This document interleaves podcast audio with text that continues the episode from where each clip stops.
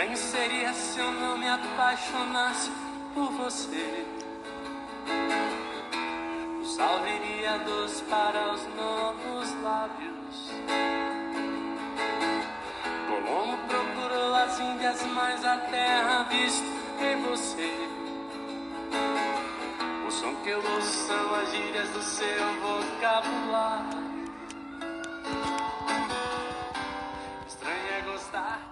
Oi, oi, pessoal. Quando eu falo oi, oi, pessoal, quer dizer o quê? Olá, que é onda banda. Como estão? Bom, é, resolvi gravar dois podcasts é, de uma vez. Eu gravei um ontem, falando sobre conjugação de verbos. E hoje eu vou falar sobre outro tema muito interessante. Vou falar sobre outro tema muito interessante, que é sobre... É, sobre siete cosas que los extranjeros o los gringos necesitan saber sobre nuestro comportamento. Como bem? Então seria sete coisas que os estrangeiros precisam saber sobre o comportamento dos brasileiros. É isso mesmo. Existem alguns comportamentos que são muito característicos da nossa cultura e é muito interessante que vocês saibam quais são essas características, ok? É, é, voltando a me apresentar, regressando a apresentar-me, é, meu nome é Diego Farias, sou contador e especialista em impostos brasileiros, sou contador e especialista em impostos brasileiros e atualmente atuo como professor de português corporativo, é, impartindo classes para várias empresas em México e já tive também alunos de outros países também. Junto comigo, tem, tenho outros professores brasileiros que também me apoiam com temas de, de classes, não? É, um, então, a intenção aqui é o acercamento ou a aproximação do, dos mexicanos ou do, dos outros países né, com o Brasil. A parte também presto ajuda e apoios de consultoria de negócios para abertura de negócios no Brasil, ok? Perfeito. Então vamos lá, gente. O Brasil, apesar dos problemas econômicos e políticos e sociais, vem atraindo cada vez mais estrangeiros a cada ano que passa. É, por se tratar de um país de tamanho continental, sua diversidade, as belezas naturais e até mesmo o comportamento dos brasileiros acabam chamando a atenção das pessoas ao redor do mundo. Sua diversidade, as belezas naturais e até mesmo o comportamento de los brasileiros é o que mais chama a atenção de, de ustedes. Porém, quando eu uso a palavra porém, é uma palavra para concluir um raciocínio, ok? Porém, sobretudo, porém, antes de, de saber essas informações, é, a imigração, se você for morar no Brasil, a imigração deve ser muito bem pensada e planejada, para evitar que a transição seja percebida de forma muito abrupta, muito agressiva, ok? Então vamos lá. Quando eu falo vamos lá, é let's go, ok? Vamos lá. Primeiro, o que mais chama a atenção é o comportamento dos brasileiros ok? Comportamento dos brasileiros. O brasileiro, quando eu falo o brasileiro, é el brasileiro. O brasileiro é muito conhecido por sua cordialidade e seu bom humor. Fama que de fato é verdadeira, claro. Claro que há exceções, pois mal educados existem em todos os lugares. Mas, quando eu falo mas, significa pero. Mas no Brasil, costuma se tratar muito bem quem vem de fora. Ou seja, é, somos acostumados em tratar muito bem os, os estrangeiros. Os brasileiros, em geral, sempre tentam ajudar como podem. Não, não é não estranho, não, não, não creia que é raro, há, algumas diferenças desses nativos. É, em países como os Estados Unidos ou do continente europeu, as pessoas são mais reservadas. Enquanto aqui, a, a, enquanto no Brasil passa é, o, ao contrário. Os brasileiros são mais receptivos e tentam é, incluir seus próprios amigos, pais, a família, é, no, no grupo de novos amigos, entende? Então isso é absolutamente normal, não não creiam que, que é raro. É como se você fosse um aluno que acabou de chegar à escola. Quando eu falo escola, é escola. É, ou um novo funcionário da empresa e, e eles se sentem no dever de te apresentar a todos que conhecem. Isso é muito legal. Se uma pessoa que você acabou de conhecer te cumprimentar com dois beijos e um abraço, isso é super normal. Se estiver andando pela rua, quando eu falo a palavra rua, significa caia. Quando estiver andando pela rua, um bar, é provável que você veja algum casal. A palavra casal significa pareja. De namorados. Não, não é enamorados, é namorados. Namorados significa novios. Trocando carinhos ou amigos que se cumprimentam com abraços quando se veem. Acredite, por aqui, por, pelo, no Brasil, é muito normal, ok, gente? Esse é o primeiro, certo? Então, o que mais temos aqui?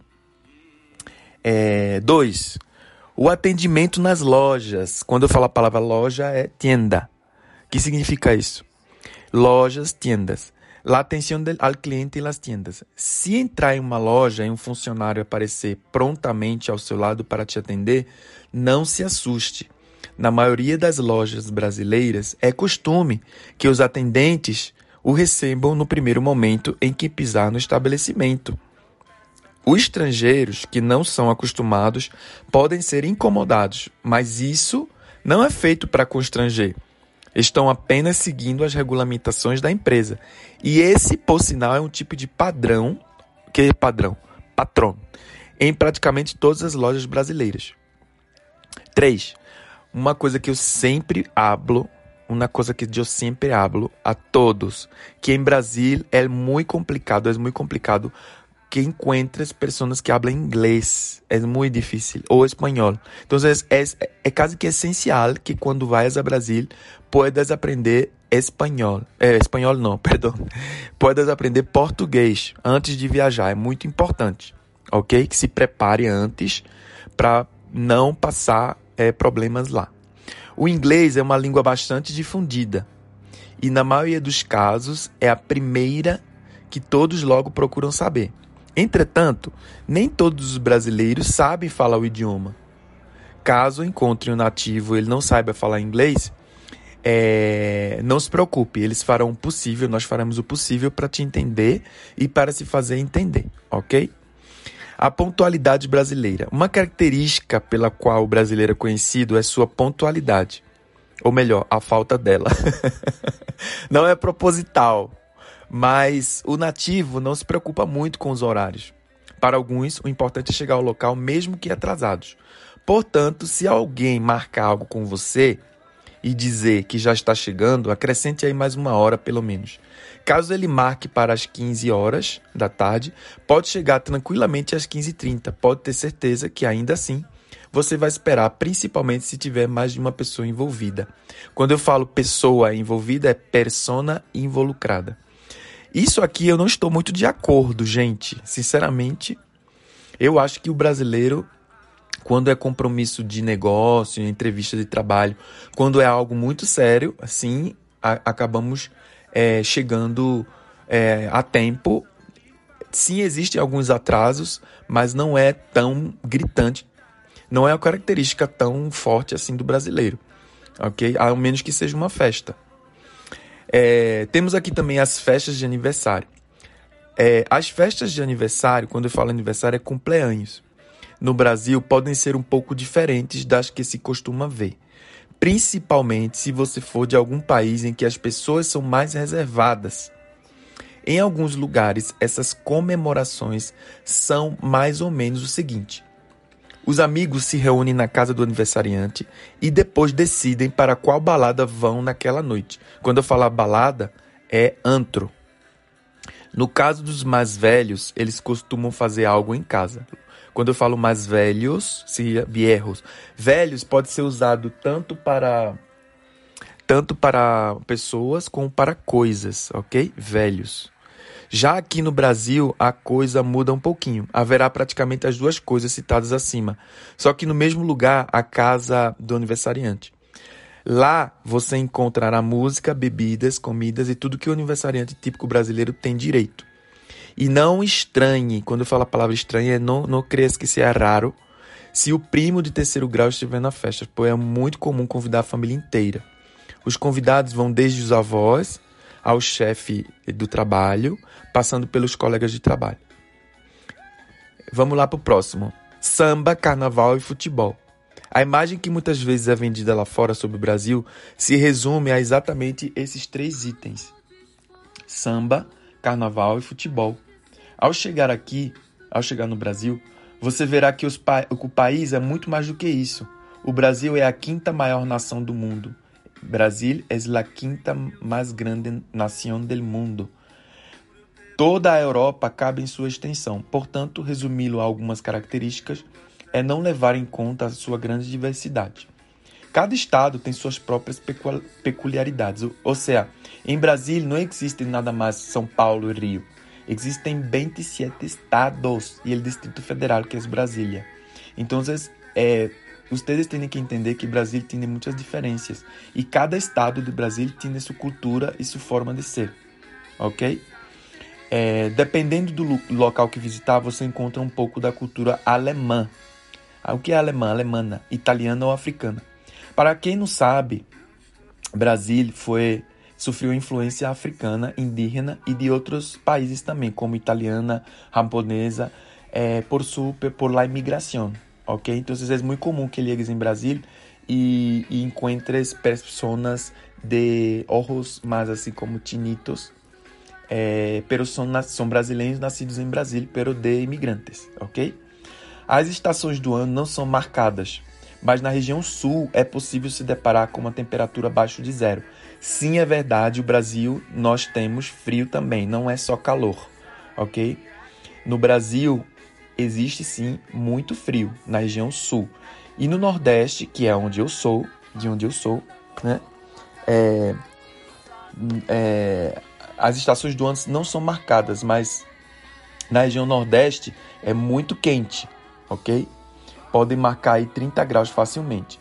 As pessoas no Brasil não fazem festa o tempo todo.